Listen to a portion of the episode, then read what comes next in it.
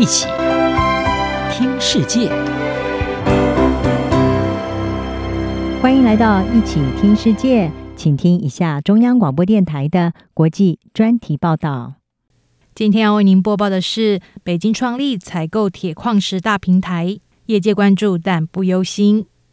中国在七月十九日新成立一家大型国有集团，要对铁矿石进口进行统一采购。受到全球矿业龙头的密切注意，外媒分析，北京的这一项做法跟国际上越来越升高的抗中氛围脱不了关系。中国希望能够借由集结国内广大的进口需求，来让中国在国际谈判中站稳更优势的位置。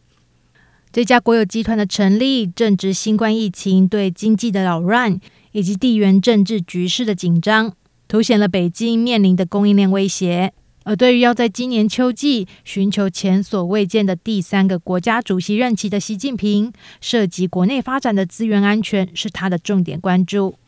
新成立的中国矿产资源集团总部设在河北省的一个新建城市雄安新区，注册资本为两百亿人民币，规模跟国有的中国石油天然气集团和民航集团的中国商飞相当。华盛顿邮报报道，中国每年对炼钢原料铁矿石的需求约十一亿吨，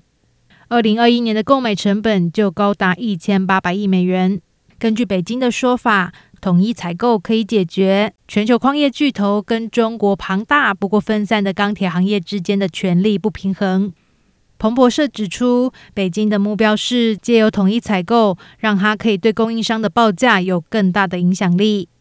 在如今国际对中国越来越不友善的背景下，这个采购重要原料的国有平台可以为北京创造一个更好的谈判地位。中国领导人一再指责美国和他的盟友，包括澳洲，联手压制中国在全球的崛起。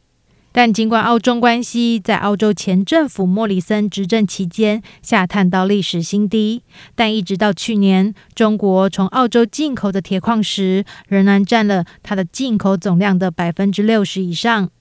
这样高度依赖一个国家进口的情况，绝非北京所乐见。事实上，这个集团除了负责贸易采购事宜，也管理海外投资。包括在西非国家几内亚的巨型铁矿开采计划西蒙度矿区，这个计划对北京降低少数国家的进口依赖至关重要。西蒙度拥有全球储量最大、最优质的未开发铁矿，据估算，这个矿区未来每一年可以生产高达一百亿吨的优质铁矿石。中国这项十年多来全球铁矿石市场最大规模的重组。自然受到国际矿业的关注。矿业巨头诸如英澳合资的矿业巨擘力拓集团、澳洲矿业巨擘必和必拓，以及世界最大的铁矿生产和供应商巴西的淡水河谷公司，都正在密切关注可能的市场影响。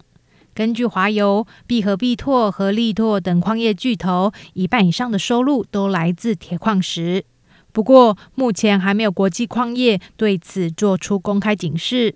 根据澳洲人报的报道，必和必拓的财务长拉蒙特表示，他不担心中国的这个铁矿石国企，他相信最终的价格还是会由市场供需来决定。设在澳洲博斯的铁矿石研究中心主任科奇利奇纳认为，或许全球供应商会对北京这个采购铁矿石的大集团做出回应，集结成立一个供应商集团。就像是产油国组成的石油输出国家组织 OPEC。此外，透过单一的企业实体来进口中国所需的所有铁矿石，会是一项艰巨的任务，其中包括容易产生贪腐和效率低落的问题。而在北京希望获得的采购价格优势上，业界普遍认为，这终究会由市场的供需来决定。央广编译张雅涵报道。